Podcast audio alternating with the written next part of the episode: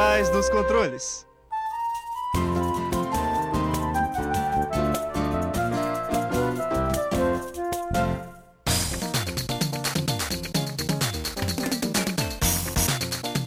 Ah, que saudade que eu tava disso. E fala, ouvinte! Seja muito bem-vindo ao último episódio da quarta temporada de Por Trás dos Controles, o programa que pluga você no mundo dos jogos. Mais um episódio vindo diretamente da nossa querida Rádio Fiscar 95,3 FM. Eu sou o Binário. E eu sou o Abner. E Abner, é impressão minha ou esse ano tá passando mais rápido do que os outros?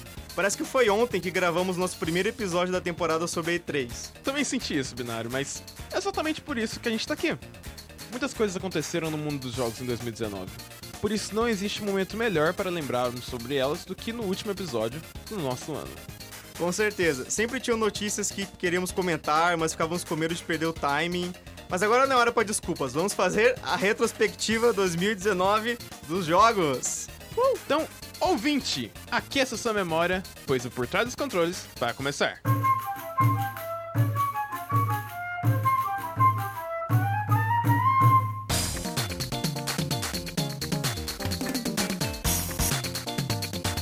nós vamos fazer uma retrospectiva das notícias mais interessantes e relevantes que aconteceram no mundo dos jogos. Tivemos algumas notícias muito legais, algumas muito tristes e algumas podem mudar um pouco a maneira como lidamos com jogos hoje em dia. E para lembrar e comentar notícias que vamos falar hoje, trouxemos nossos amigos Thiago Olá. e Renato. Olá, tô aqui agora. Bem, sem mais delongas, vamos ao nosso bate-papo.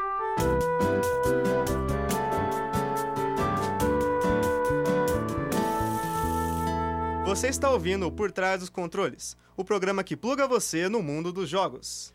Então vamos lá. Renato, Thiago, qual a primeira notícia que vocês vão trazer pra gente discutir hoje? Bom, vamos começar um pouco mais leve. Vocês viram que meio que surgiu um gênero novo de, jo de jogos esse ano? Os Auto Battlers, ou os Auto Chess. Ah, claro, nossa. Você já chegou a jogar algum? Como é que foi vocês? Opa, eu não joguei o original, que ele começou com um mod do Dota 2, mas eu joguei o Auto Chess, com o nome Auto Chess, do celular, e o TFT. E ele é muito interessante como ele é uma coisa tão diferente, como ele é um jogo que você vai meio que montando o seu. meio que um baralho com, com pecinhas que são os campeões. E você só tem que montar, tipo, onde isso aqui vai ficar, onde isso aqui vai ficar, e qual que é a combinação. Ele é meio que um jogo de cartas, só que você joga na hora ali. Ele é muito interessante. Ele é meio que um jogo de cartas invertido, se você for pensar. Tipo, o jogo em si é você montar o deck e o resto é automático. Você não vem, Exato. tipo, com o deck pronto. Você tem que montar o deck e o deck luta sozinho. Uhum. Você só coloca eles nos lugares ali. Né? Você só coloca as peças no lugar e o resto rola direito. Então é basicamente o jogo é uma mistura de monte o seu, monte sua equipe e tenha fé. É, basicamente isso. Exato. E, tipo, é bem criativo, porque ele foi criado, de novo, como um mod. Ou seja, foi criado pela comunidade e mostra tanto que, às vezes, tipo... é, a gente tem a limitação de, olha, eu tô nesse jogo, eu só posso trabalhar com as coisas que tem desse jogo. Mas eles pegaram lá os personagens e, ah, você não vai controlar eles, você vai fazer as coisas sozinho. Você vai só montar quais que vão fazer o quê. É interessante, foi bem criativo. E uma coisa muito comentada também é como esse jogo meio que pega muita influência dos jogos mobile, tipo, você às vezes não tem muito controle, então, tipo, ah, você montou o exército, deixa a pessoa jogar aqui. Coisa que, tipo, jogo mais lento que você só assiste, às vezes tem alguns jogos ali, que meio que talvez não seria um jogo que foi, seria feito em outra época, sabe? Tanto que com os 10 anos de League of Legends, eles já anunciaram que o TFT tá vindo pra mobile, junto também com uma versãozinha de LoL.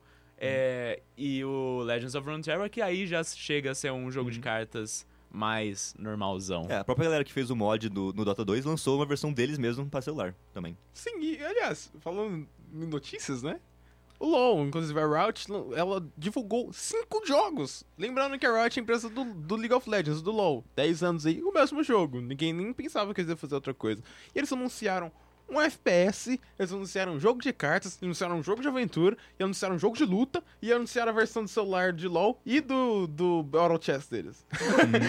É, e essa versão celular do, do LoL me deixa um pouquinho preocupado, porque assim, o LoL é conhecido por ter vários atalhos, vários botões assim. E, bom, eu quero ver como eles vão encaixar isso na telinha do celular.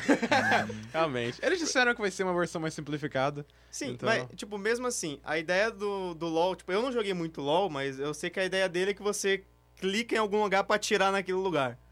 Então, tipo, Hum. no celular você. Vai ser restringido acho... pra um analógico digital. Sim, vai ser exigido para analógico digital e, e tem que ver como é que vai funcionar a função de mira deles, né? Porque diferente de um, de um notebook ou de um controle, onde você, tipo, os botões são separados da tela, quando você tá num dedinho ali no seu celular mirando, é uma parte do- da tela que você não está vendo. Você tem que criar uma memória muscular, tipo, da localização dos botões na tela, assim, nossa. Sim. Mas é, ainda assim, eu acho que um- o LoL, tipo, numa forma um pouco mais simplificada, vai se encaixar bem no, no mobile. Eu acho que vai se dar bem. Lembrando que já Vai existem MOBAs de celular, Sim. então, né? Sim, sim. Eu só estou curioso para ver como que eles vão adaptar essa jogabilidade. Também estou. Eu acho que inclusive a gente já pode passar pra outras notícias. É, por exemplo, tem a grande questão da Epic Store. Tan, tan, É, tan. Você já pegou o seu jogo gratuito essa semana?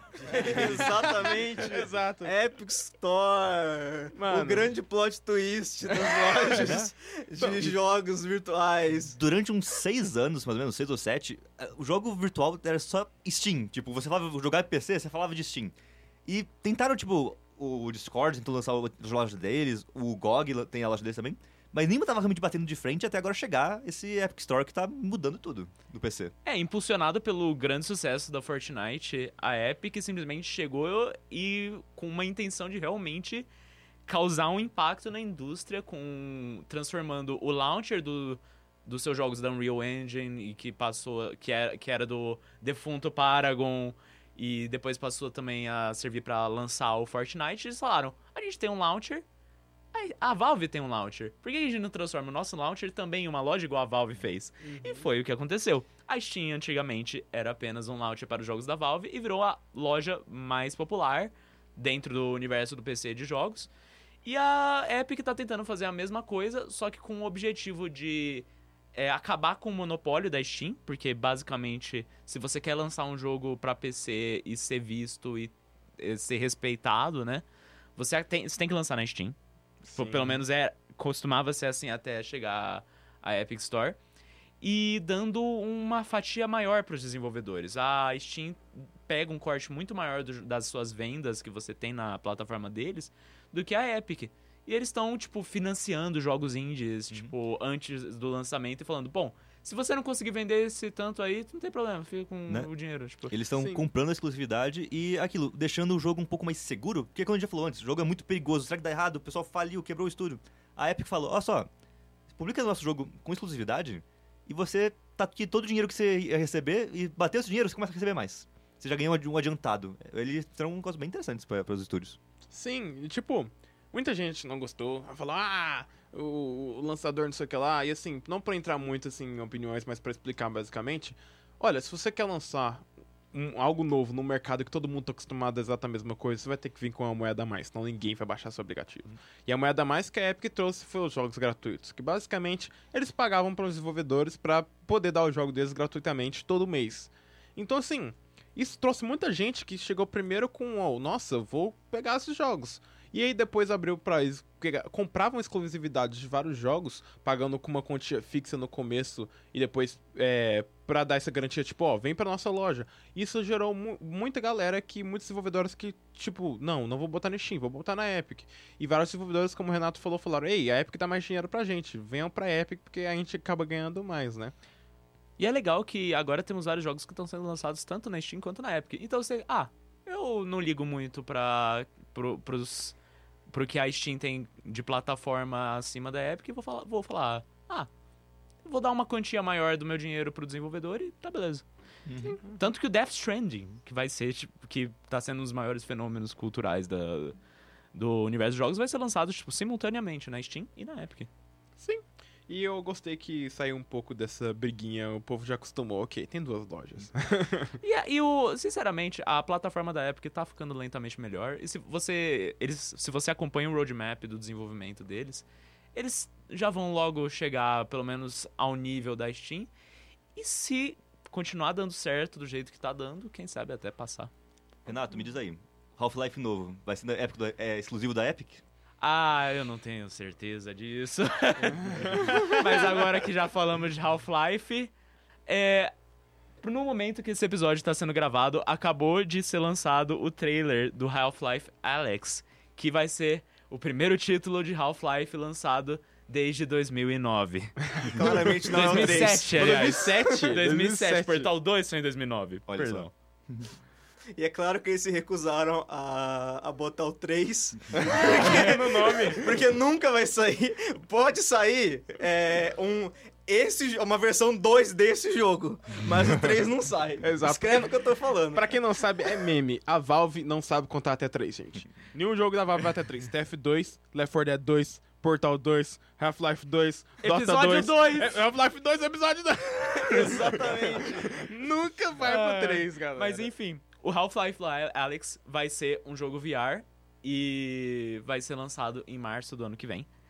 E pelo jeito vai ser a Valve tentando falar. A gente confia tanto em realidade virtual e a gente confia tanto no tanto que a gente tá apostando em realidade virtual que a gente vai colocar a franquia. Que ninguém imagina que a gente vai fazer o jogo. Vai fazer um jogo do caramba, tipo AAA de verdade, em que você vira o personagem no mesmo universo que você já tá fazendo meme desde 2007. Sim, e aliás, eu acho que, assim, muito válido ano que vem a gente fazer um episódio só sobre Half-Life próximo do lançamento. Porque, assim, Half-Life, como não sei quem viu o episódio do FPS, mudou o mundo dos jogos a cada lançamento. Um lançamento depois do outro ele revolucionou. Eu acho que é por isso que, é- na verdade, por mais que eu não tenha um VR, eu não acho que eu vou ter tão cedo, a ideia é que um Half-Life tem que revolucionar faz com que esse novo C, u- usando a plataforma VR, até que combina com ele. Mas é. Com a premissa do Com a premissa dos dos jogos.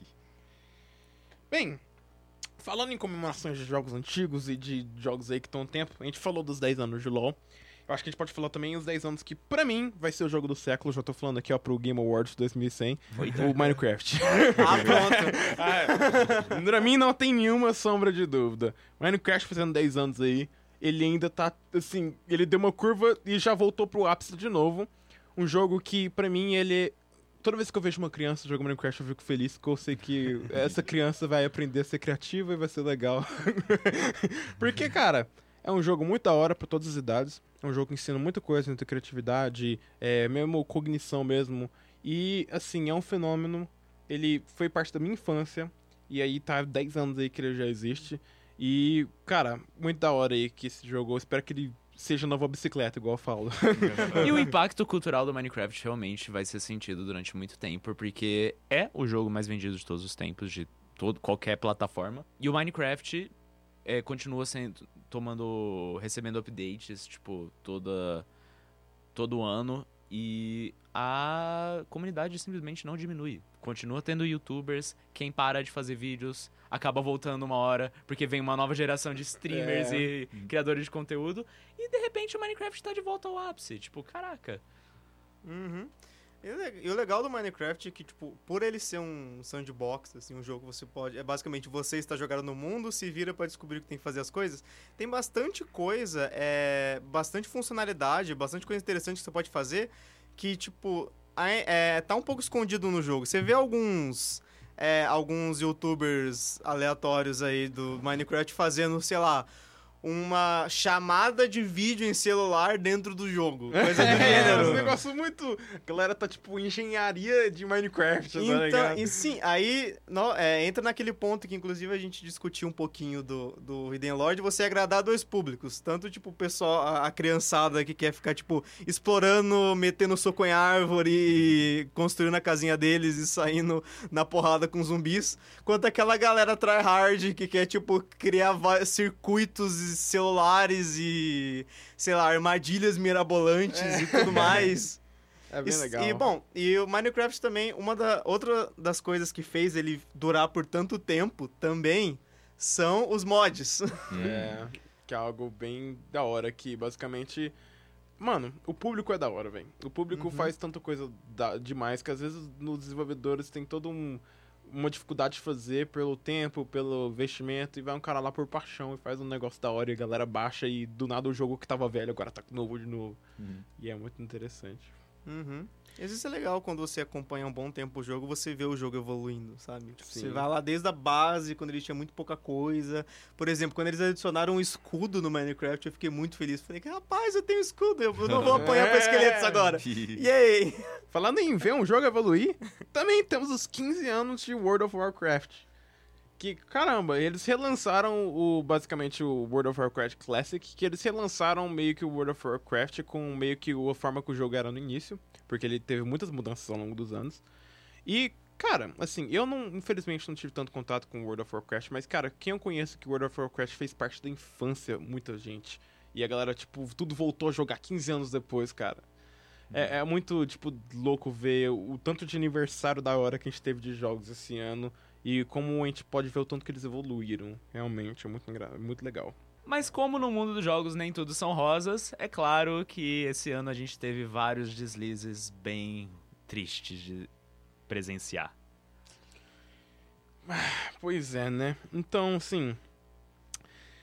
Tivemos alguns problemas meio que políticos envolvendo Hong Kong é, com a questão da Blizzard. Que basicamente, Hong Kong está com alguns problemas que não vamos entrar muito aqui, mas basicamente eles estão com um movimento de protesto à China. Ah, alguns dizem que tem um viés separatista, mas não é necessariamente todo movimento que tem esse viés separatista. E acontece que em uma stream de Hearthstone, se eu não me engano, de um campeonato de Hearthstone, um jogador, ele botou uma máscara que representava essa rebelião de, de, de, Hong Kong e ele gritou o hino. Ele, ele basicamente falou da, do protesto nessa stream. É, é.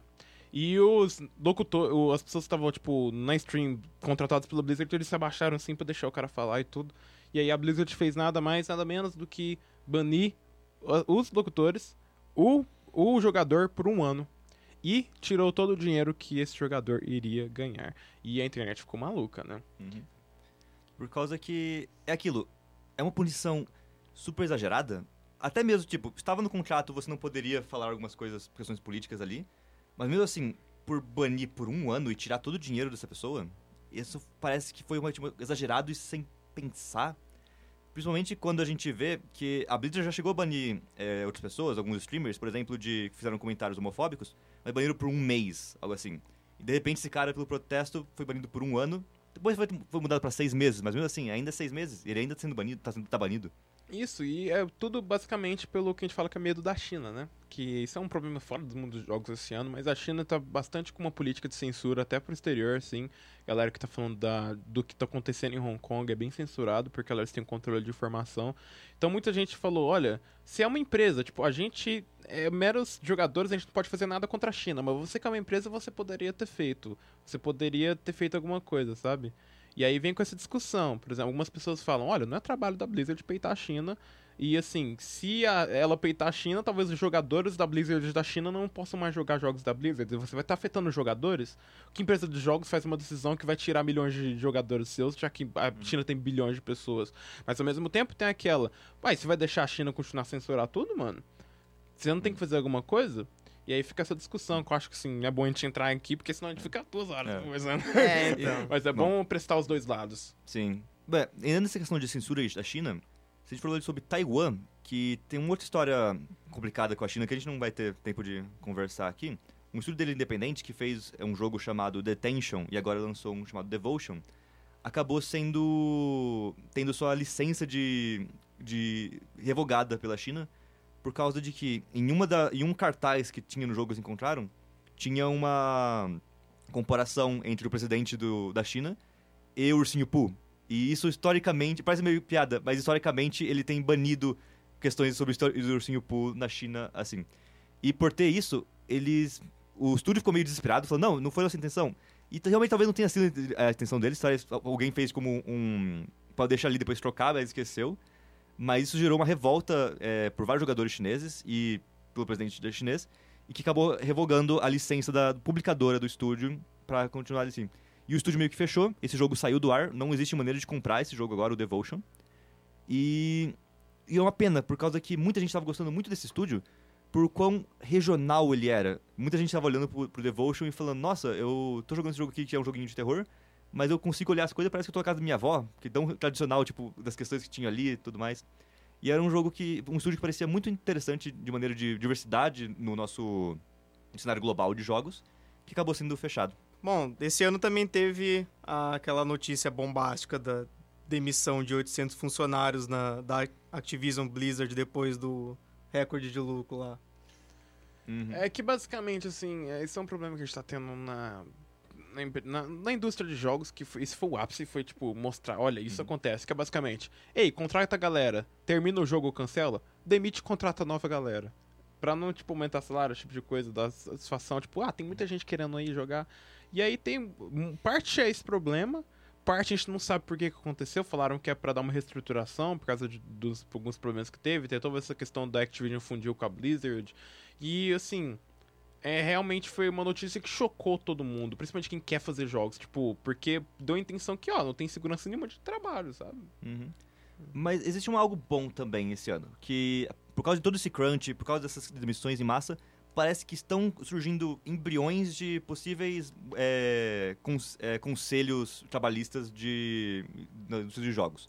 Ainda não tem nada tipo super concreto, mas é algo para se olhar em 2020. Sim, muito importante pra dar um pouco de segurança pros desenvolvedores, que é realmente um, emprego que, assim, é meio arriscado, é um pouco a segurança de falta, falta um pouco de estabilidade. Bom, voltando para notícias boas e falando sobre 2020 ainda, nós tivemos um anúncio esses anos, esse ano sobre o PlayStation 5 e o Project Scar- Scarlet, o novo Xbox.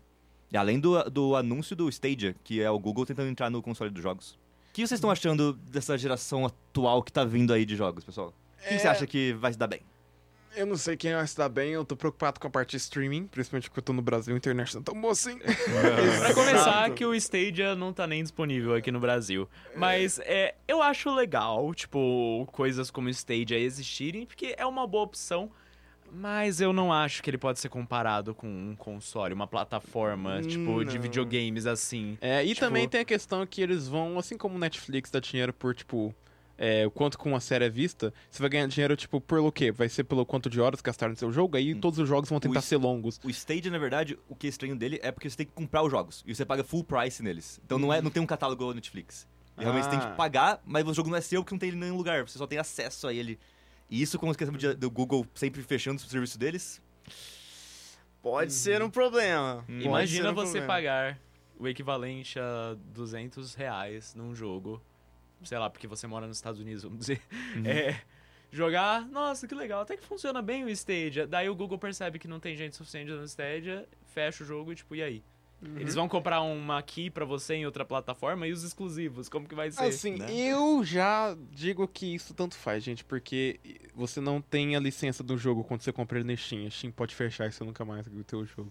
Exato. Então, É tipo, assim, a gente tá, nossa, que arriscado. Vocês já estão nesse- andando nessa ponte, gente. Então, esse é o ponto. A gente já tá naquela. Se um dia a Steam sumir da face da Terra, todos os meus joguinhos vão com ela. Exato. Isso porque meus joguinhos estão instalados no meu PC. Agora imagina o Google Stadia, que é basicamente os joguinhos estão instalados em outro servidor e a única coisa que me conecta, que conecta eu com eles é a internet. Ou seja, se a internet sair da minha casa, eu já vou ficar sem os meus joguinhos. Exato. É, essa é uma preocupação que eu acho Lembrando melhor. que você precisa de uma conexão por Wi-Fi ou cabeada. Você não consegue utilizar nem conexões por 4G. Ah, não ia dar nem, nem ferrando também.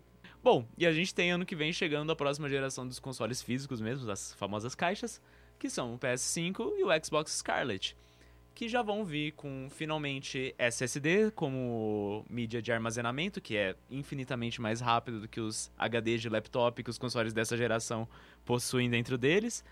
E parecem que estão prometendo também dar espaço mainstream pro Ray Tracing, que é a tecnologia de renderização de gráficos que basicamente imita o comportamento real da luz, os fótons, a direção das da luz, é, das refrações e das reflexões da luz pelo espaço que está sendo jogado. E é algo que, tipo, até agora estava reservado apenas para os jogos. é, do- Era algo que até agora estava reservado apenas para placas de vídeo mais caras da para PCs, por exemplo. Sim, que a Nvidia tá peitando isso, aliás. Ela que tá grando as grandes revoluções nesse aspecto gráfico do Ray Tracing, que é muito interessante se vocês quiserem dar uma pesquisada. Então teremos é, ray tracing, é, resoluções agora acima de 4K e frame rates acima de 60 FPS, chegando E até uns sem- 120. Sem telas de loading, porque vamos ter SSDs, então esse tipo de coisa vai basicamente sumir. Vai ser um grande salto geracional. Vamos ver o que a galerinha da indústria vai aprontar com isso agora. Infelizmente, chegamos ao fim do nosso bate-papo. Obrigado a você, ouvinte, por nos ouvir. E obrigado aos nossos convidados por comparecerem esse último episódio maravilhoso. Foi muito bom. Foi muito bom. Bom, agora ouvinte, fique atento para os nossos recados. Lembre-se de participar dos minicursos que oferecemos gratuitamente e abertamente para toda a comunidade. Basta acessar nosso site e ver quais serão os próximos. fog.icmc.usp.br Perdeu algum episódio? Você pode encontrar todos os nossos episódios no site da Rádio UFSCar. É só entrar em www.radio.ufscar.br ou no canal do Por Trás dos Controles no YouTube e em breve Spotify e outros aplicativos de podcast. E esses foram os recados dos bloqueados no momento. E, infelizmente, chegamos ao fim do último episódio do ano. Mas fique tranquilo, a quinta temporada está garantida para 2020. Ouvinte, muito obrigado pela sua atenção. Esperamos que tenha gostado do programa de hoje e dessa temporada. Vamos ficando por aqui. Por trás dos controles, esperaremos você na frente do rádio no nosso próximo programa e próxima temporada. Exato! Yeah! Obrigado a você que nos acompanhou até aqui. Vamos nos ligando e até a próxima fase. Fui! Falou!